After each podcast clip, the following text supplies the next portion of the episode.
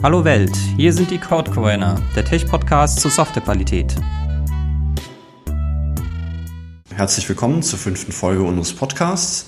Wir sind heute etwas äh, durch die Lande gereist. Wir sind heute hier an der TU Darmstadt nebenauf. Mir gegenüber sitzt Dr. Michael Eichberg. Hallo Michael. Ja, hallo Thomas. Hi. Wir kennen uns ja noch aus dem Studium, sind jetzt aber hier im professionellen Rahmen quasi unterwegs. Denn unser Thema soll sein statische Codeanalyse. Stell dich doch mal kurz vor und was du mit dem Thema denn zu tun hast in der Kürze. Ja, also wie gesagt, mein Name ist Michael Eichberg. Ich arbeite hier am Fachgebiet Softwaretechnik und das auch schon seit vielen, vielen Jahren.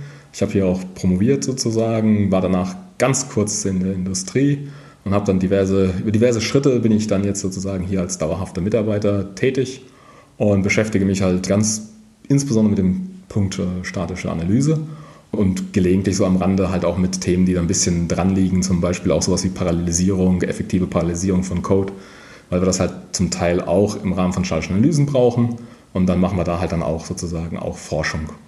Ja, und neben diesen ganzen Forschungsthemen bin ich halt auch noch mit Lehre beschäftigt, wo es dabei insbesondere um die Software Engineering Lehre geht. Und da halt sowohl für Grundstudium als auch für das Hauptstudium.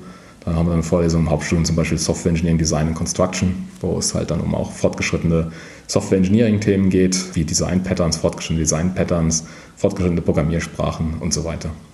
Genau, und ich, ich habe ja selbst hier studiert, das heißt, ich kenne auch noch wirklich die Praxisnähe des Fachgebiets. Ich sage mal, da gibt es andere, die sich eher mit Theorie beschäftigen. Das hat hier wirklich große Relevanz. Auch deshalb denken wir, dass das sehr gut in den Podcast reinpasst, äh, weil wir ja nicht direkt akademisch sind, sage ich mal. Ja, glaube ich. Also wir versuchen hier immer die Brücke zwischen dem Akademischen und natürlich dem Praktischen zu schlagen. Und mir ist es auch persönlich immer wichtig, dass das, was wir hier halt in der Forschung machen, dass halt erkennbar ist, welche Relevanz das auch für die Praxis hat. Und insofern denke ich, passt das wirklich sehr gut. Gibt es da aktuell irgendwas, was dich gerade beschäftigt, was das Neueste vom Neuesten ist, was du kurz erzählen könntest? Also momentan machen wir zum Beispiel viel Forschung im Android-Umfeld. Und da geht es dann halt um Sachen wie zum Beispiel Privacy Violations und so weiter. Dass halt irgendwelche Apps, zum Beispiel auch Apps, die zum Beispiel explizit an Kinder gerichtet sind und dann normalerweise gewisse Einschränkungen haben müssen also dass sie zum Beispiel Kinder nicht tracken, dass sie es aber dennoch tun. Und in dem Bereich machen wir zum Beispiel jetzt auch viel Forschung und analysieren diese Projekte zum Beispiel statisch. Und das ist natürlich auch mit diversen Herausforderungen verbunden, gerade wenn man, sagen wir mal, viele Android-Apps analysieren will. Das ist ein Bereich, in dem wir viel tun. Zweite Sache sind Security-Sachen, also Security-Fragestellungen weil es gab in letzter Zeit sehr, sehr, sehr viele Papers. Eins, das war schon, man kann schon fast sagen, fast ketzerisch. Aber da wurde halt zum Beispiel berichtet, dass über 80 Prozent aller Android-Apps sozusagen Security APIs nicht korrekt benutzen und demzufolge eigentlich vom Sicherheitsstandpunkt her eigentlich äh, völlig vergessen kannst.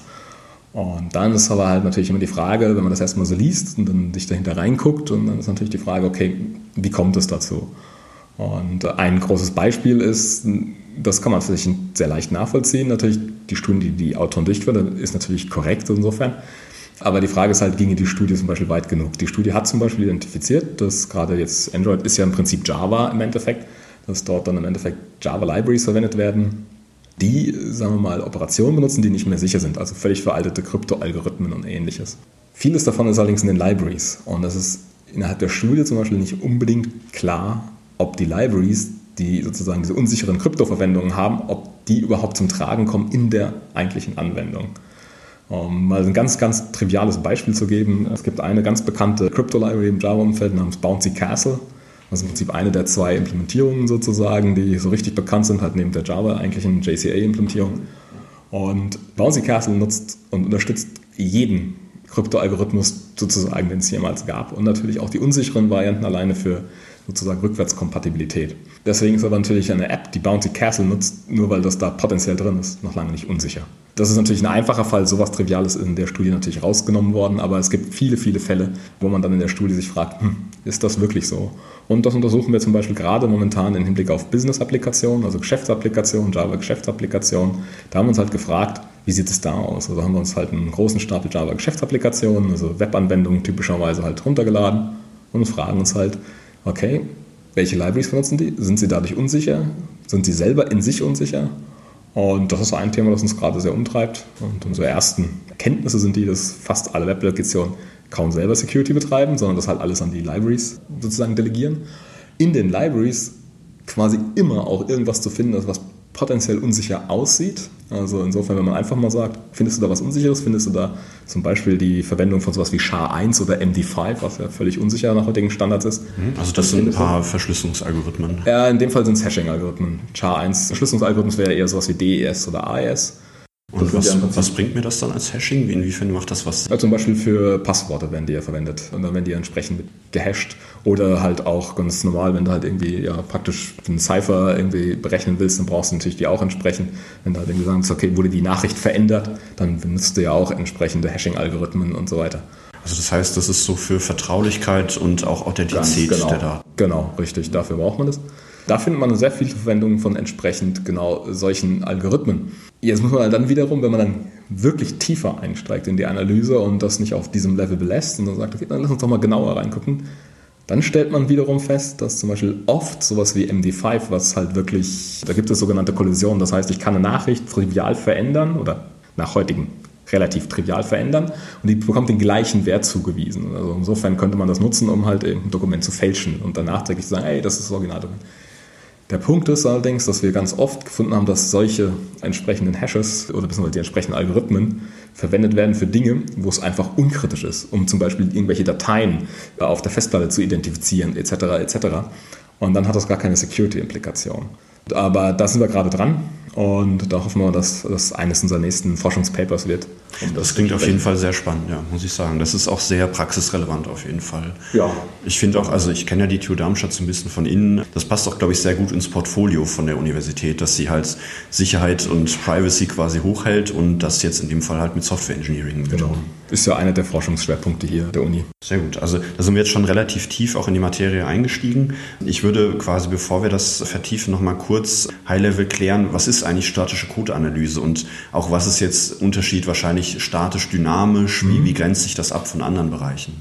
Ja gut, bei der dynamischen Codeanalyse, da sozusagen geht es ja darum, dass wir ein Programm ausführen und dann entsprechend bei der Ausführung entsprechend halt beobachten und daraus dann natürlich versuchen, Schlüsse zu ziehen. Also wirklich zur Laufzeit, wenn das Programm schon fertig kompiliert ist, vorliegt. Genau, ich führe das Programm wirklich aus, das fertig kompilierte Programm, was natürlich gewisserweise den Nachteil hat alleine, dass es natürlich das Programm erstmal überhaupt kompilieren muss. Vorher kann ich natürlich auch keine dynamische Analyse durchführen. Was aber natürlich auch den große, viele Vorteile hat bei der dynamischen Analyse natürlich. Jedenfalls, wenn ich dann was finde, dann finde ich es definitiv. Andererseits ist es natürlich auch so, dynamische Analysen, ein klassisches Beispiel ist sowas eigentlich im Prinzip wie Testen und so weiter. Im Prinzip eine Form von einer dynamischen Analyse ist natürlich, dass ich entsprechende Testtreiber brauche. Ich muss natürlich, wenn ich ein Projekt dynamisch analysieren will, genug Eingabedaten alleine haben. Also einer der großen Problempunkte zum Beispiel immer bei statischer Analyse oder generell bei der Analyse von Java-Code ist ja die Verwendung von sowas wie Java Reflection. Die im Endeffekt in jedem Framework, in jeder Applikation wird früher oder später irgendwo Reflection benutzt. Also das heißt, dass man zum Beispiel einen Methodenaufruf nicht direkt macht, sondern indem man den Namen der Methode als String einfach irgendwo stehen hat, was das so ein bisschen dann verschleiert, was tatsächlich passiert. Ganz genau. Also der Name steht entweder, wenn man Glück hat, steht er als String direkt im Code dann ist das nur eine Frage, den String nachzuverfolgen. Oder er kommt aus einer Konfigurationsdatei oder er ist noch dynamischer und kommt sonst woher. Das ist halt sozusagen immer so eine Frage, wie mache ich das? Und, und da gibt es zum Beispiel dynamische Analysetechniken, die setzen halt daran ein, die nehmen dann halt einen JVM-Agent, der sich sozusagen in die JVM einloggt, einhängt. Also in die Laufzeitumgebung von Java? Genau, genau, in die Laufzeitumgebung von Java. Der hängt sich da ein und beobachtet sozusagen immer diese Calls, diese Aufrufe dieser Reflection API, wo man im Prinzip einen indirekten Aufruf hat und kann dann natürlich perfekt mitprotokollieren, wo die Ziele hingehen. Das heißt, die Ergebnisse dieser Analyse, wenn man das dynamisch betreibt, sind natürlich absolut präzise, sie sind definitiv korrekt, weil man sieht ja nur real stattgefundene Aufrufe. Andererseits ist es natürlich so, wenn ich natürlich nicht genug Inputdaten habe, sehe ich eine Menge Pfade einfach schlichtweg nicht, die definitiv auch möglich sind. Wenn ich jetzt natürlich eine statische Analyse mache, dann brauche ich nicht das ausführbare Programm, ich führe es nicht aus, sondern ich analysiere den Code als solches direkt. Aber im Java-Umfeld heißt das jetzt Source Code oder auch den Bytecode, der aus dem Compiler rauskommt? Das hängt komplett vom Framework ab. Es gibt einfach schlichtweg beides. Also es gibt Frameworks, die konzentrieren sich auf den Source Code und es gibt Frameworks, die konzentrieren sich auf den Bytecode.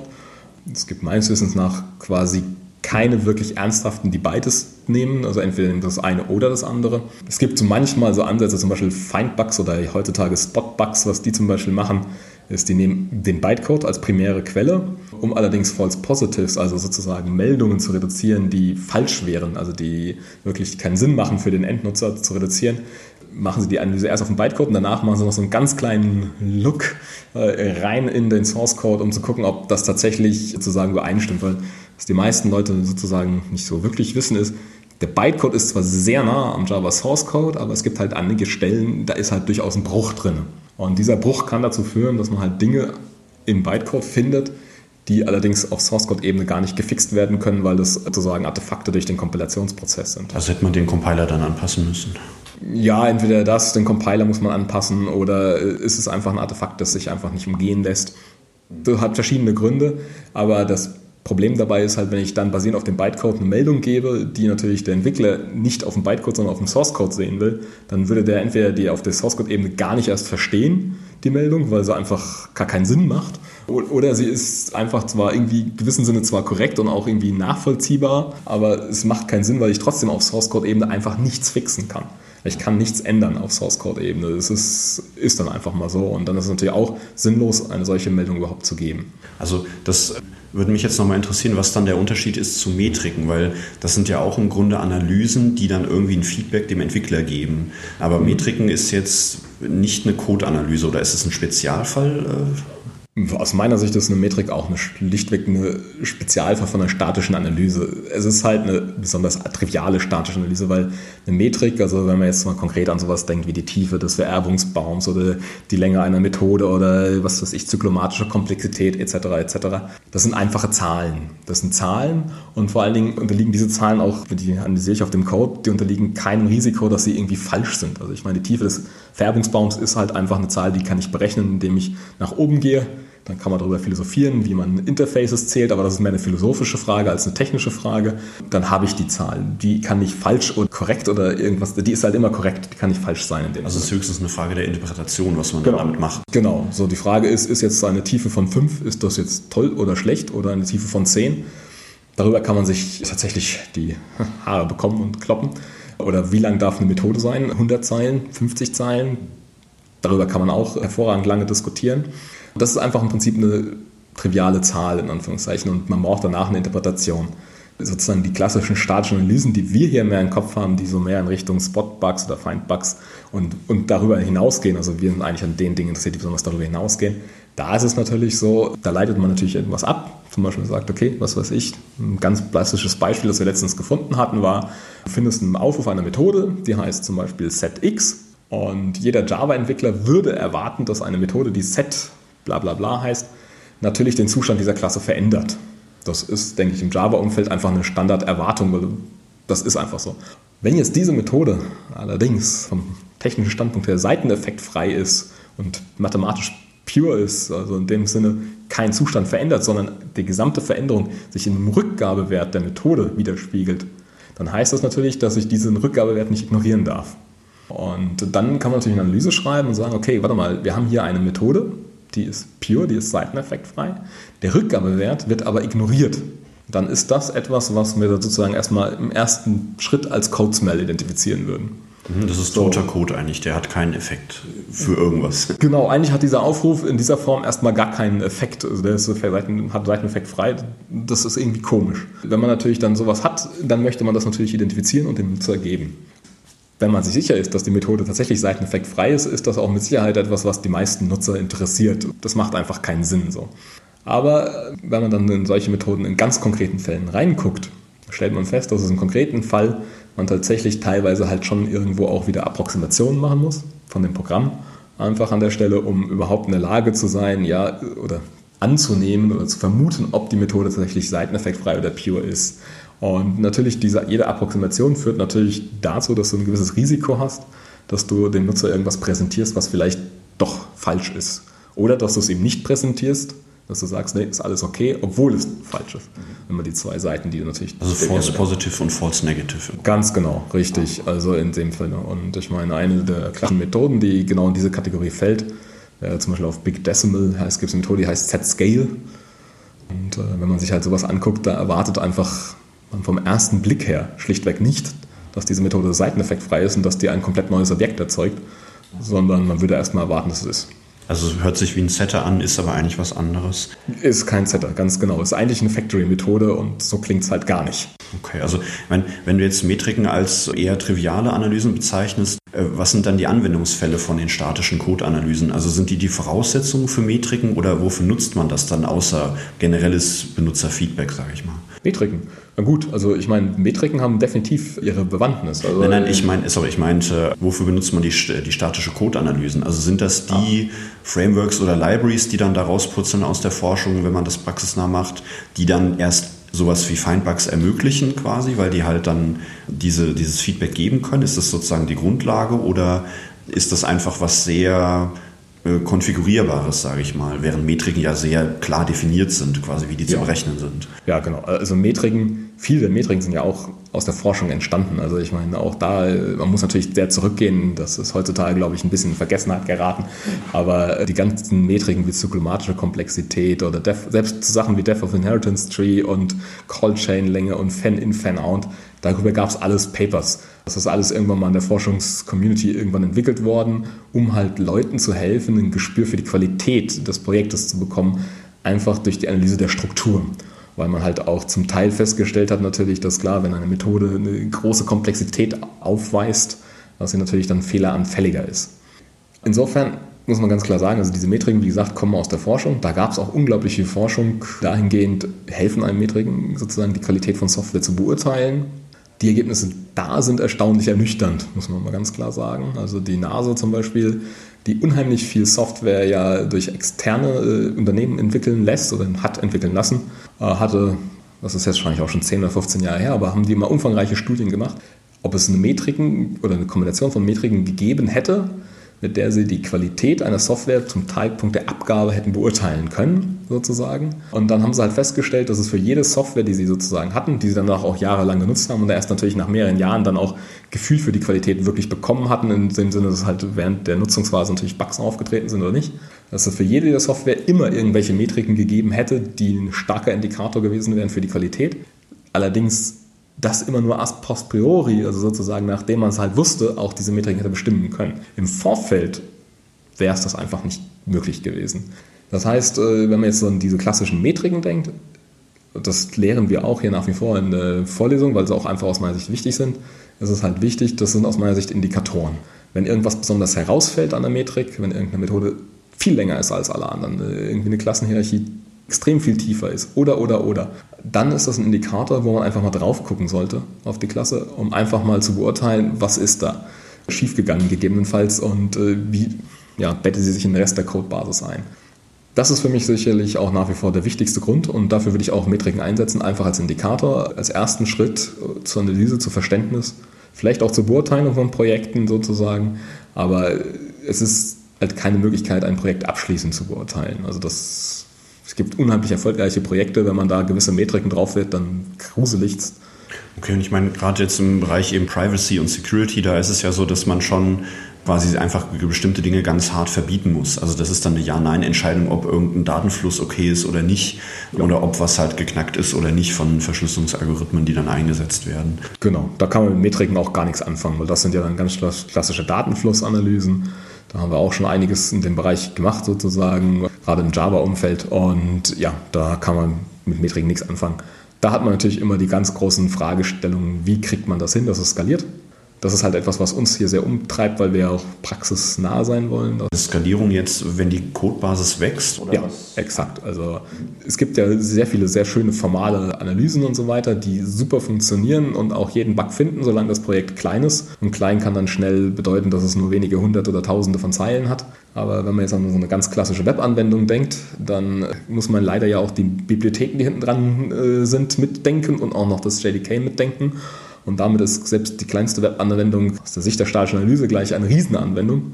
Und äh, dann ist halt die Frage, wie schreibe ich eine statische Analyse, die, sagen wir mal, eine Million Zeilen von Code tatsächlich verarbeiten kann in einer vernünftigen Zeit, um halt entsprechende, was weiß ich, SQL-Injection-Bugs oder Cross-Site-Scripting-Lücken oder, oder, oder einfach zu finden. Also, und das ist etwas, was uns sehr umtreibt, weil da man halt tendenziell immer Approximationen machen muss und die Kunst besteht halt darin, genau die richtigen zu machen, um danach halt immer noch was Interessantes zu finden oder halt alternativ nicht den Nutzer in Meldungen äh, ertrinken zu lassen. Ja, das, das würde mich dann interessieren, eben bei so einer praxisnahen Forschung, wo kommen denn die Codebasen dann her? Also du hast vorhin gesagt, wir haben die dann mal runtergeladen. Das heißt, ihr setzt vollständig auf Open Source Software oder wie kommt ihr an eure eigentlichen Forschungsobjekte ran? Das ist völlig unterschiedlich, aber zum Beispiel gerade im Java-Umfeld gibt es sehr, sehr viele Web-Frameworks oder auch, äh, sagen wir mal, Enterprise Resource Planning und Supply Chain Management Software, die ist Open Source, die kann man runterladen.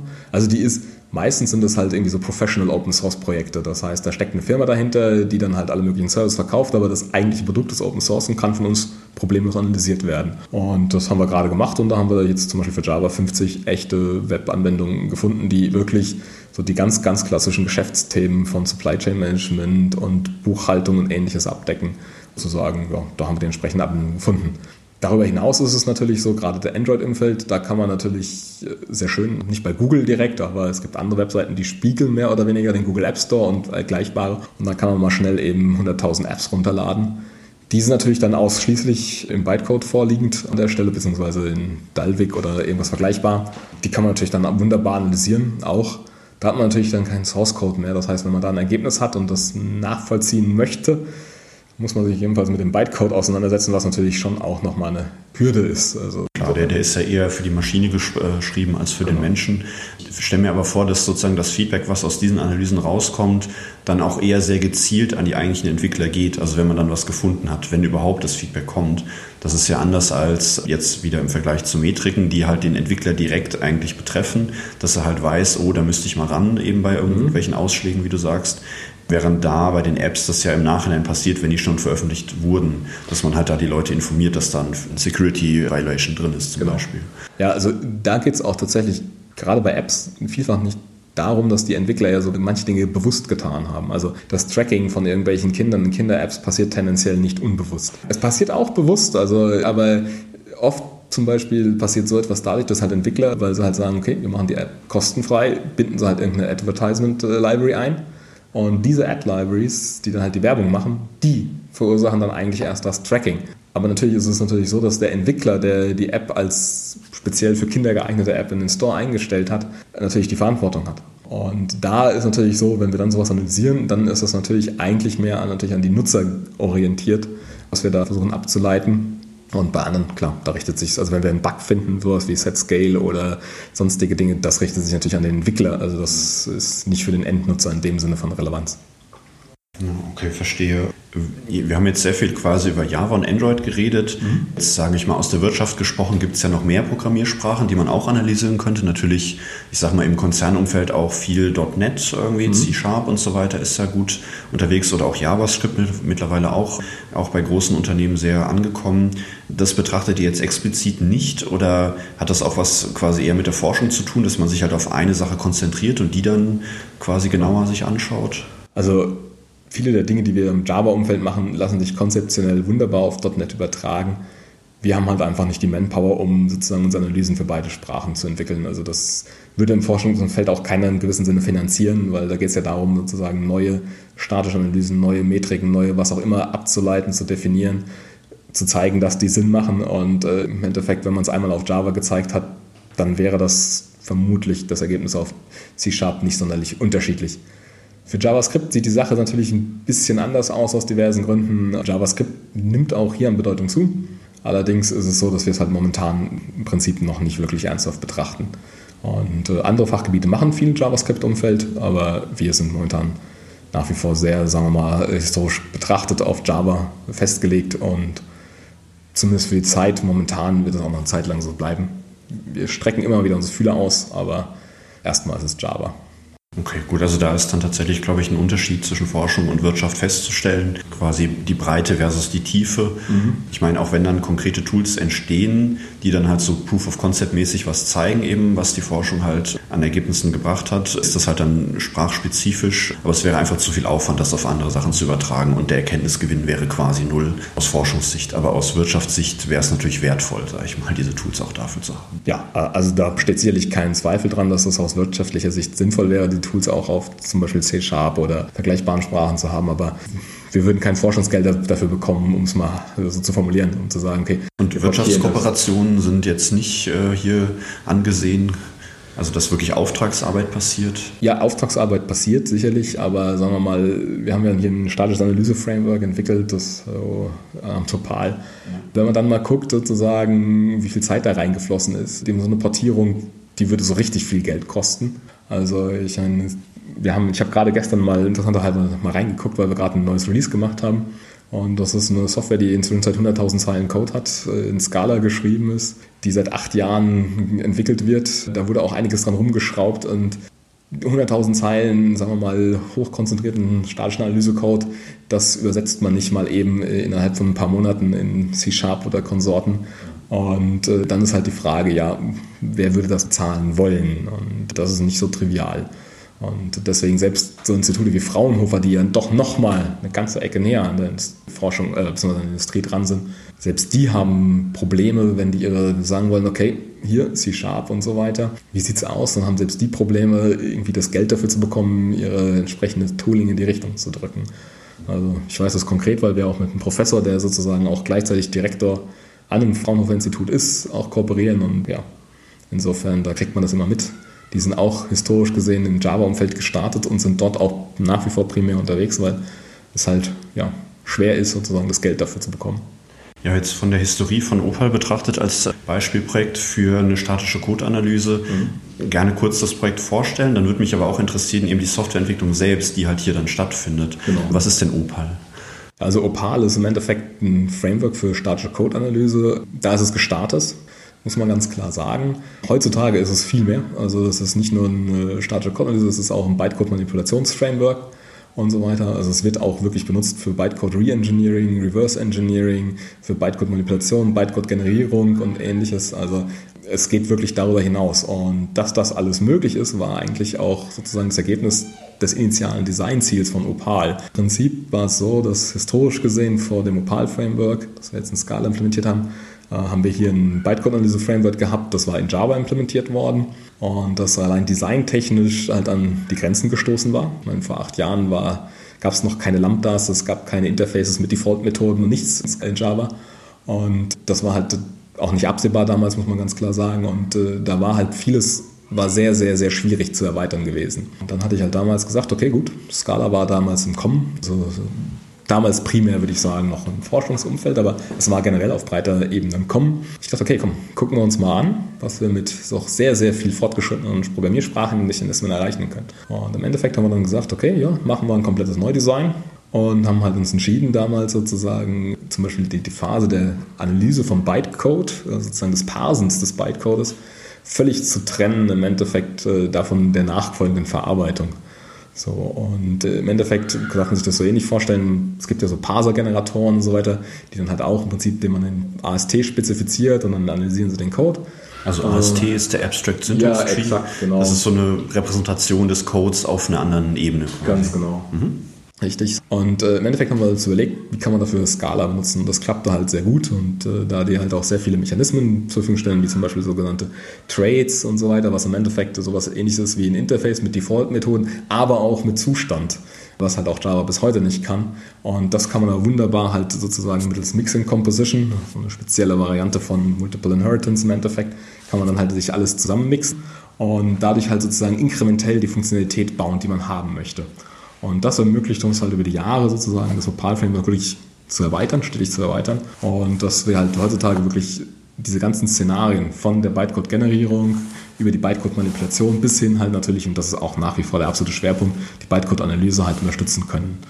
Und da an der Stelle, das hat sich halt wie gesagt äh, stark entwickelt ich wäre eine interessante Übung, mal zu gucken, wie viel von dem Code von vor acht Jahren heutzutage noch eins zu eins drin ist. Ich wüsste ein paar Ecken, wo es so ist. Ich wüsste auch viele Ecken, wo es wahrscheinlich seit Iteration 4 des Codes drin liegt, der der ersten Iteration quasi nichts mehr gemeinsam hat. Aber natürlich, also damals sind wir gestartet. Ich glaube, die erste Version von Opal waren irgendwie 10.000 Zeilen. Wie gesagt, heutzutage sind es deutlich über 100.000 und da hat sich viel getan. Ja, genau. Wie, wie tut sich denn da was? Also ich stelle mir das so vor, wenn man gerade so ein Framework entwickelt, dann wird das ja immer, ich sag mal, papergetrieben weiterentwickelt. Also immer, wenn jemand eine neue wissenschaftliche Arbeit vorhat, also entweder halt ein einfaches Paper oder eine ganze Arbeit, eine Doktorarbeit oder sowas, dann gibt es so einen Entwicklungsschub, sage ich mal, und dann ist doch eher wieder Flaute, wenn jetzt gerade keiner eine neue Idee hat, eine neue Hypothese, die er quasi irgendwie validieren möchte mit dem Tool.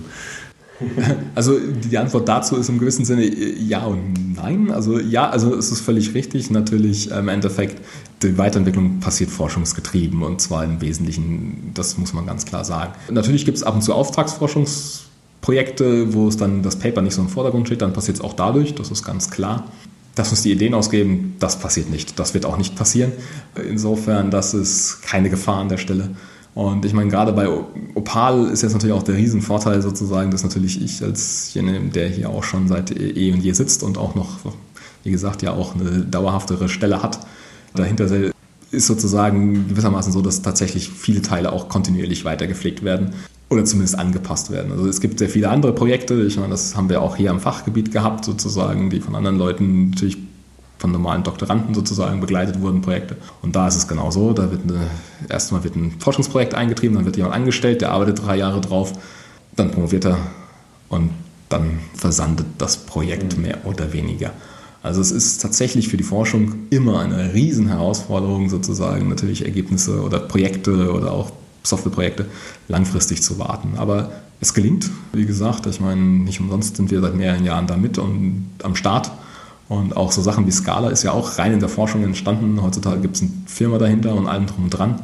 Es gelingt, aber es kostet schon Aufwand und es braucht halt auch die richtige, das richtige Setting an der Stelle. Ist es eigentlich Zufall, dass, ich sag mal, wenn die Analyse jetzt für Java gedacht ist, dann auch das Tool in Java oder in einer JVM-Sprache wie Scala halt geschrieben ist? Oder bietet sich das einfach an? Also zum Teil bietet es sich natürlich an, äh, insofern. Also ich meine, wir haben es jetzt in Scala geschrieben, damals, weil halt, wie gesagt, wir eigentlich Java Bytecode analysieren wollten.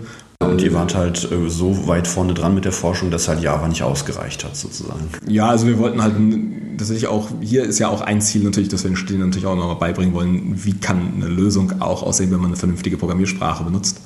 Äh, an der Stelle ist es natürlich so, wenn man sich halt gewisse Lösungen zum Beispiel in Java anguckt und dann in Scala anguckt, dann ist die Scala-Lösung einfach deutlich weniger Code. Man muss sich natürlich mit den Scala-Konzepten ein bisschen vertraut machen. Und da haben wir auch viel gelernt an der Stelle, also darüber, was, wie und welche Form wir an Scala-Konzepten einsetzen wollen und auch können, äh, haben wir viel gelernt. Aber dann kriegt man auf jeden Fall was, was sehr, sehr viel schöner ist und auch leichter zu verstehen und auch leichter zu warten. Ich sage immer den Studierenden inzwischen Zeit, im Endeffekt, wenn es eine Masterarbeit hat, wenn am Ende der Masterarbeit nicht Code rauskommt, den ich übernehmen werde, dann innerhalb von ein paar Tagen oder maximal ein paar Wochen, dann ist das, wird dieser Code auch niemals übernommen werden. Äh, da arbeite ich an den Studierenden dran und da ist mir natürlich wichtig, dass es gut aussieht und der Code auch verständlich ist. Mit Scala ist es meistens tatsächlich ein bisschen leichter. Wir haben gelernt, dass, also ich habe gerade im Stunde gelernt, dass ich natürlich dann mich ein bisschen zurückhalten muss, weil Scala bietet auch Features, die sind vielen Studierenden äh, weit jenseits ihrer sagen wir mal, Horizontes, äh, die sie auch nicht eben mal schnell im Rahmen der Masterarbeit wirklich so verinnerlichen können, dass sie die wirklich gut einsetzen können. Und darauf haben wir halt auch gesagt, okay, manche Dinge nutzen wir in Opal eher nicht, weil wir halt einfach nicht das Personal finden, um da wirklich das damit umgehen kann. Okay, und um mal auf die Frage zurückzukommen, die quasi die Sprache des Analysetools versus die Sprache der analysierten Software. Ja, genau. Das, das ist, ist das ein Zufall oder nicht? Also. Ja, Entschuldigung, genau wie gesagt, das ist ein klares Jein. Also wir haben tatsächlich auch mal darüber nachgedacht, das mit C zu machen, also in C das Analyse-Framework zu implementieren. Man muss natürlich ganz, ganz klar sagen, wenn man ein statische Analyse-Framework macht, dann muss man sich mit den allerletzten Details der JVM, des Java-Sprachumfelds auskennen. Und zwar wirklich mit den allerletzten Details. Da gibt es Dinge im Java-Umfeld, ich würde sagen, dass selbst erfahrene Java-Entwickler wüssten nicht unmittelbar die Antwort. Also insofern macht es einfach Sinn, dass man natürlich eine Sprache einsetzt, wo man das natürlich auch leicht testen kann, wo man mit diesen Dingern auch selbst konfrontiert ist, um halt auch wirklich ein sehr gutes Gefühl dafür zu entwickeln, was gibt es alles, was braucht man alles und so weiter. Und deswegen denke ich, macht das schon zum Teil Sinn, dass man das macht. Strikte Notwendigkeit gibt es definitiv nicht, das ist definitiv nicht gegeben, aber es macht halt vieles einfach. Also ich stelle mir auch andere praktische Gründe vor, dass ich sag mal, wenn ähm, in der Forschungscommunity halt eine Sprache vogue ist, dann wird die halt genutzt und das erhöht ja dann natürlich auch die Wiederverwendbarkeit, also dass andere Forscher das Tool weiterverwenden können für ihren Kontext. Auch wenn es halt vielleicht die, die Breite der, also die Übertragbarkeit der Forschungsergebnisse reduziert. Wenn man sich eben so speziell mit einer Sprache beschäftigt, dann ist das eben nicht unbedingt übertragbar auf andere Sachen, aber man hat dafür dann wirklich sozusagen die tiefen Erkenntnisse gewonnen.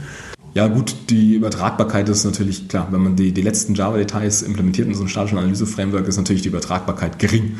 Die Übertragbarkeit bei irgendwelchen Default-Methoden, die sich gegenseitig vererben und sonst irgendwas in Interfaces, das lösen andere Sprachen anders. Darüber kann man allerdings auch kein Paper schreiben. Man kann es allerdings auch nicht ignorieren.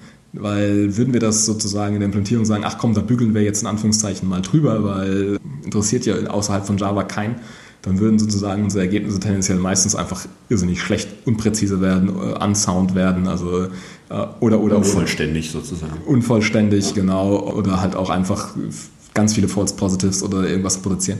Das heißt, man ist schon gezwungen, damit man halt auch State-of-the-Art-Ergebnisse produzieren kann, also egal was es ist, ist man schon gezwungen, sich quasi die gesamte Spec herzunehmen und komplett durchzuimplementieren. Also das ist zwangsweise so. Und da steckt viel Arbeit drin, die nicht in irgendeinem Paper landen wird, weil das einfach in dem Sinne ist es nicht konzeptionell, aber es ist trotzdem einfach erforderlich. Mhm, einfach der Vollständigkeit halber. Ja. Ähm, ihr habt dann aber ja auch, wenn ihr wirklich langlaufende Software habt, ähm, du hast es eben schon ein bisschen angesprochen, eben so Wartungsthemen. Also Ihr habt quasi, auch wenn ihr in der Forschung sehr weit vorangeschritten seid, an der Spitze sozusagen, ist die Frage, wie geht man mit dem alten Code halt um, den man halt vor Jahren geschrieben hat. Du sagst jetzt, ein Vorteil ist, äh, dass eben es wirklich eine personelle Kontinuität gibt. Mhm. Aber ist das wirklich vergleichbar mit das, was in der Wirtschaft existiert? Teilweise Jahrzehnte alter Code, wo keiner mehr weiß, wie das mal aussieht. Also, und ich vermute mal jetzt nochmal, um weiter die Brücke zu schlagen zwischen Wirtschaft und Forschung, ist das überhaupt ein interessanter Forschungsgegenstand? Also, dass man auch mal eigenen Leib sozusagen erfährt, diese Effekte, wenn jahrealte Software halt weiterverwendet wird, sollte man darüber nicht auch mal eine Analyse fahren quasi? ja, äh, wie ich ja bereits sagte, also äh, es ist tatsächlich eine interessante Frage, wie viel Code also von dem alten Code tatsächlich noch drin ist bei uns. Und natürlich, klar, die Wartung, personelle Kontinuität ist sicherlich ein wichtiger Aspekt. Und, aber ja, also ich muss auch da natürlich ganz klar sagen, also wir warten auch ein bisschen on demand. Also ich meine, wir, es nimmt bei uns definitiv zu, dass wir umfangreiche Testsuites haben, weil das einfach dazu führt, dass wir die Software leichter warten können, logischerweise. Also insbesondere ich jetzt an der Stelle sozusagen, wenn halt mal was bricht aufgrund einer neuen Java-Version, neuen Java-Features, dann ist es halt so, dass ich das leicht dann hoffentlich warten kann. Ich habe es das ist tatsächlich auch ein Grund, warum es in Anführungszeichen nur 100.000 Zeilen sind. Hätte ich jede Masterarbeit und jede sonstige Arbeit integriert, wären wir wahrscheinlich bei 300.000 Zeilen Code und das Projekt wäre längst tot, muss man ganz, ganz klar sagen, weil halt so viel Code drin gewesen wäre, den kein Mensch mehr irgendwie warten kann, weil ihn keiner versteht oder sonst irgendwas, weil er auch nicht ausreichend getestet ist. Das wäre der Tod gewesen. Es ist sicherlich ein bisschen anders als in der Industrie, ganz klar. Ich meine, ob wir jetzt in zehn Jahren noch an dem Projekt arbeiten werden, kann ich nicht sagen. Ich finde es nach wie vor sehr spannend. Wir haben nach wie vor genügend Gelder, um das auch, sagen wir mal, allein von den Projekten, die jetzt angelaufen sind, laufen. Davon kann man ausgehen, in den nächsten fünf, sechs Jahren wird da sicherlich die Entwicklung weitergehen an der Stelle. Zehn Jahre weiß ich natürlich nicht, kann ich nichts, kann man einfach hier nichts dazu sagen. Also ich meine auch, wenn die personale Quantität ist eine, aber ich meine auch, ich bin natürlich nur Mitarbeiter hier und wie ein Professor auch nur hier Professor ist, müssen wir natürlich unsere, sagen wir mal, teilweise natürlich auch an den Erforderlichen der Forschungscommunity äh, orientieren und an den Themen, die hip sind. Mein ein Thema, das momentan sehr stark am Kommen ist und die Richtungen, die wir auch wahrscheinlich mal langsam wandern werden, ist natürlich so Dinge mit Machine Learning einbauen, Software Engineering verknüpfen, Machine Learning, sei es für Bug Detection, für Filtering, für äh, Architektur, Identifikation etc. etc. Das sind halt so Themen, die sind halt absolut Hot Topic, dafür kann man Geld bekommen, da muss man sich dahin bewegen. Andere Zweige, muss man dann stilllegen und ich meine, da ist es halt auch so, ich mache ab und zu, das mache ich grob gesagt, wahrscheinlich so Pi mal Daumen alle ein, zwei Jahre, gehe ich über die Codebasis drüber und sage, okay, hier, das hat für uns tendenziell keine langere Bewandtnis mehr und dann wird das einfach entfernt, also weil auch die, die einfachste Wartung zu teuer in Anführungszeichen ist. Dann kommt der Code raus. Ich habe letztens mal geguckt, da gibt es bei uns ein, ja, sehr ironisch, dass der Folder heißt Incubation. Incubation hat es mal getroffen. In der Zwischenzeit würde ich es eher Archive nennen, weil da wurden dann alle möglichen äh, ja, Ideen reingestopft, die man mal vielleicht äh, irgendwann mal ausreifen lassen könnte. In der Zwischenzeit ist das, wie gesagt, mehr ein äh, Archiv alter Ideen. Das räume ich gelegentlich auf, weil einfach sich zeigt, okay, dafür haben wir gerade keine Gelder. Es hat auch gerade keine Relevanz. Und äh, wenn wir das jetzt doch noch brauchen sollten, ist es quasi billiger, wenn wir einen neuen Studierenden finden, der das neu aufsetzt oder wenn es halt sogar einer von uns macht. Wie ist das denn mit Forschungsergebnissen, wo ich sag mal, das Experiment fehlgeschlagen ist? Das ist ja aus Forschungssicht sehr interessant, sehr erkenntnisreich, aber der Code dann, der in dem Rahmen sozusagen entstanden ist, ist der dann wirklich weiterverwendbar oder wird er dann auch weggeschmissen? Also die Frage ist, was ist natürlich jetzt, das Experiment ist fehlgeschlagen. Also ich meine, wenn wir Man hatte eine Hypothese und die wurde widerlegt und ist ja, jetzt nicht spannend, das immer wieder durchzuführen. Das passiert bei uns halt tendenziell selten in der Hinsicht, weil die Analysen zum Beispiel, die wir entwickeln, ich meine, also zum Beispiel gerade eines Papers, was wir jetzt letzten, letzten Monat genau vorgestellt haben, da ging es darum, eine neue Analyse vorzustellen zum Thema Seiteneffekt, Freiheit und Purity. Und da ist es einfach so, du stellst während der Entwicklungsphase sicher, dass du tendenziell neue Ergebnisse bekommen wirst, sodass du was zum Publizieren hast. Wenn du schon initial feststellst, du wirst nicht auf ein Niveau kommen, um das zu publizieren, wirst du das initial schon während der Entwicklungsphase aufgeben. Also das, ist, das wird nie so weit kommen, dass du darüber nachdenkst, das in das Projekt zu übernehmen. Also das heißt, hier an der Stelle sozusagen ist es so, dass wir hier ein Ergebnis haben. Das haben wir publiziert, das haben wir veröffentlicht. Was wir halt versuchen, was halt hier immer sozusagen eine der wichtigen Dinge ist, um halt auch die Wartbarkeit sicherzustellen, ist zu sagen, okay, wir haben jetzt diese Analyse zum Beispiel für Purity, aber jetzt nutzen wir die Ergebnisse weiter sozusagen. Also wir lassen die nicht hier an der Stelle des Projekts sterben sozusagen, sondern wir sagen, okay, wir nutzen die Purity-Analyse jetzt zum Beispiel in Kombination mit anderen Analysen, um dann noch schwierigere Probleme zu lösen. Das heißt, dadurch sozusagen hast du immer eine Nutzung und hast immer auch einen gewissen Antrieb, die Dringe und drunter natürlich zu warten und dann passiert das auch. Dinge, wo das halt irgendwie sozusagen ein Projekt, das dann mal vorhergebende Ergebnisse integriert, fehlt es gibt so ein paar Ecken in Opal, die warte ich aus Liebe, muss ich ganz ehrlich sagen. Die warte ich mehr oder weniger in meiner Freizeit, weil mich die Dinge einfach stark interessieren, weil ich hoffe, noch was draus zu machen. Das sind sozusagen die Freizeitecken, die es gibt. Aber ansonsten bei den anderen Ecken, ja, da ist das dann irgendwann früher oder später der Tod sozusagen. Also das hört sich aber auch ganz natürlich an. Also ich meine, das ist in der Wirtschaft ja auch nicht anders. Wenn halt irgendeine Funktion nicht mehr benutzt wird, dann stirbt sie halt. Also Klar, das ist dann halt aus wirklich eher wirtschaftlichen Überlegungen eben, dass halt quasi man keinen Gewinn mehr machen kann oder wie auch immer. Hier ist es dann eben man quasi, die Wartungskosten sind so hoch einfach. Ja, ja, und man kriegt keine Gelder. Also so im gewissen ja. Sinne ist es auch wirtschaftlich, aber halt natürlich. Naja, und man erhofft sich aber wahrscheinlich auch keinen neuen Erkenntnisgewinn mehr. Also bei deinen. Hobbyteilen, die du jetzt angesprochen hattest, da kommt vielleicht nochmal was zufällig, sage ich mal. Aber den anderen, die man dann wirklich sterben lässt, da geht man nicht davon aus. Ja, ja, das ist genau. Also das ist ganz genau der Fall. Also da geht man nicht davon aus. wie gesagt, die Hobbyteile, das ist halt, also da habe ich noch die Hoffnung, dass da halt mehr draus wird, irgendwann mal. Aber das ist halt nicht Gegenstand der aktuellen Forschungsprojekte.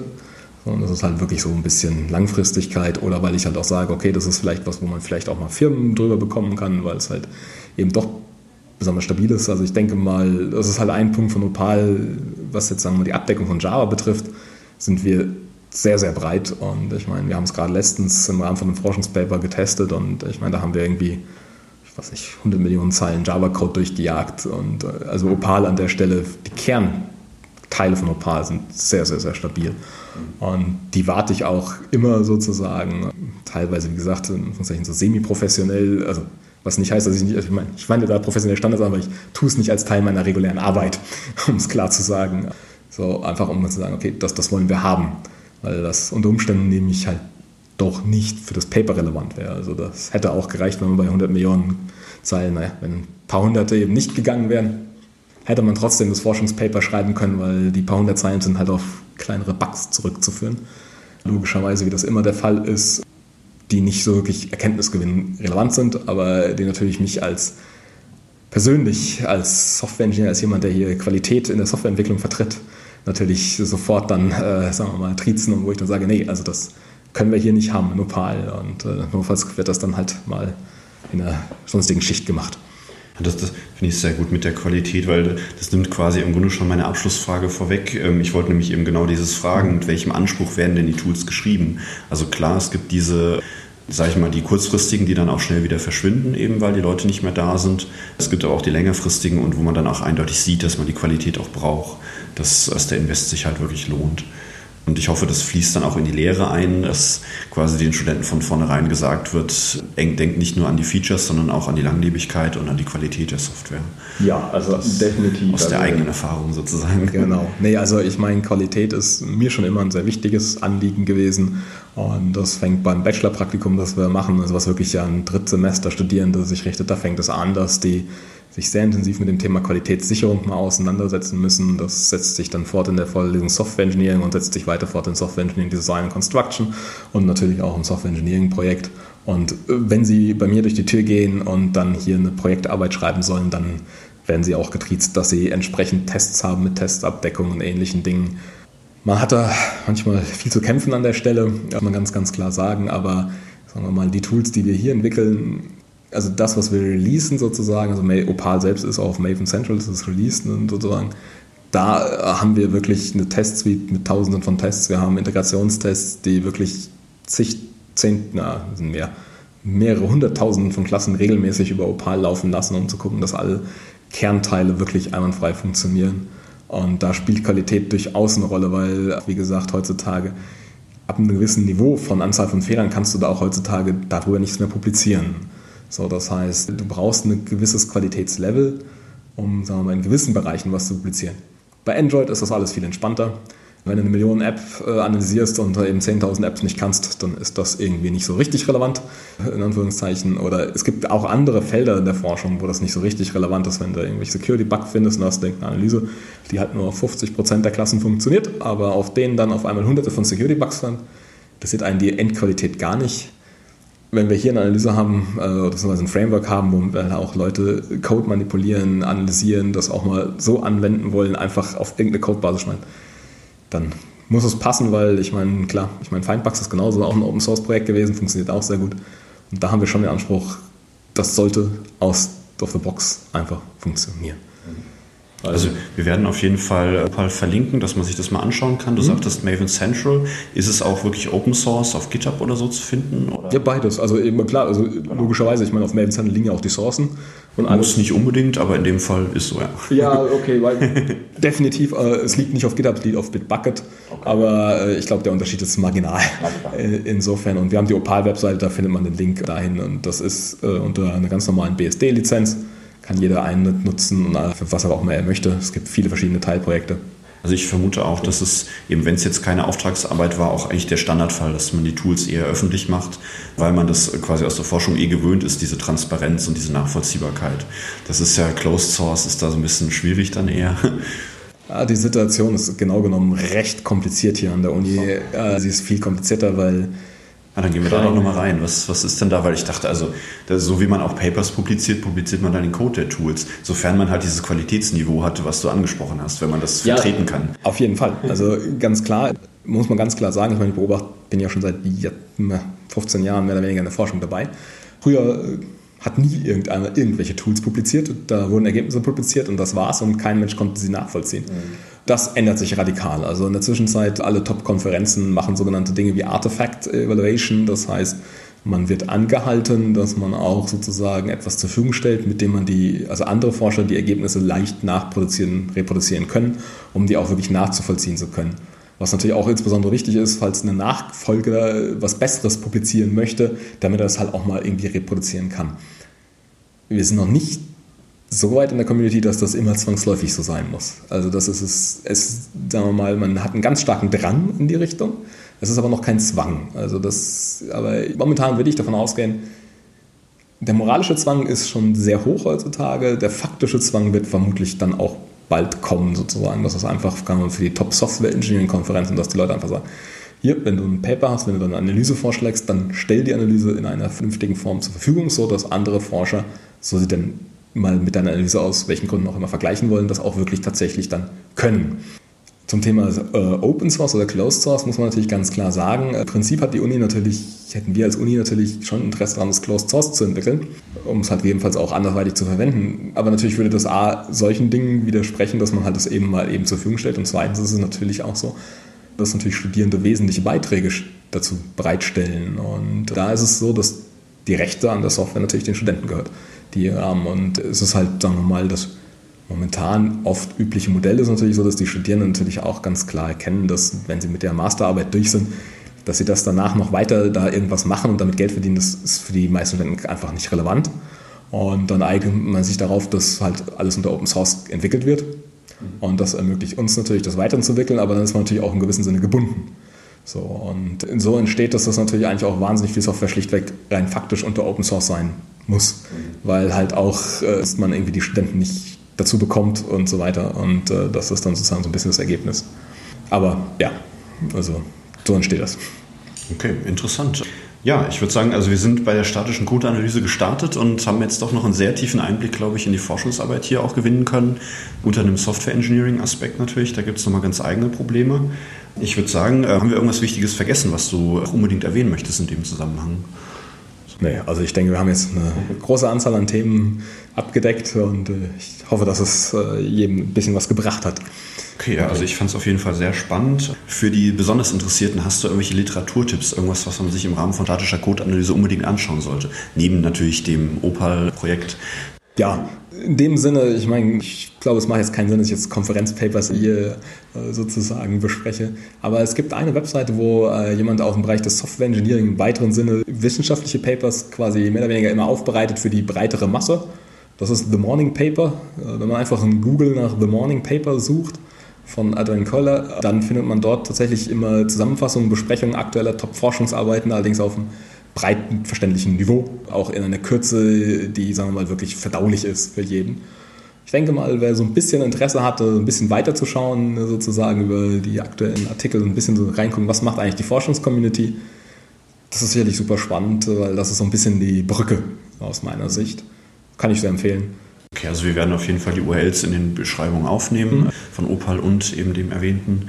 Ja, hast du noch irgendwas, was du den Zuschauern mitgeben möchtest, quasi so als Verabschiedungsnachricht? Ja, also ich denke mal, hier an der Uni, viele Unternehmen glauben es nicht, wir nehmen Softwarequalität und die ganzen Themen auch sehr, sehr ernst, tun da auch viel und versuchen natürlich auch die Studenten so auszubilden, dass sie danach tatsächlich das Richtige wissen und nur weil sie oft ankommen und es nicht wissen, heißt es nicht, dass wir uns nicht bemüht haben. okay, das ist doch mal ein Schlusswort. Genau. Gut, alles klar. Dann vielen Dank, Michael, für das Gespräch. Vielen Dank.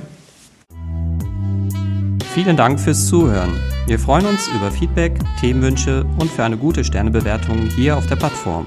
Ihr könnt uns über codecorona at erreichen.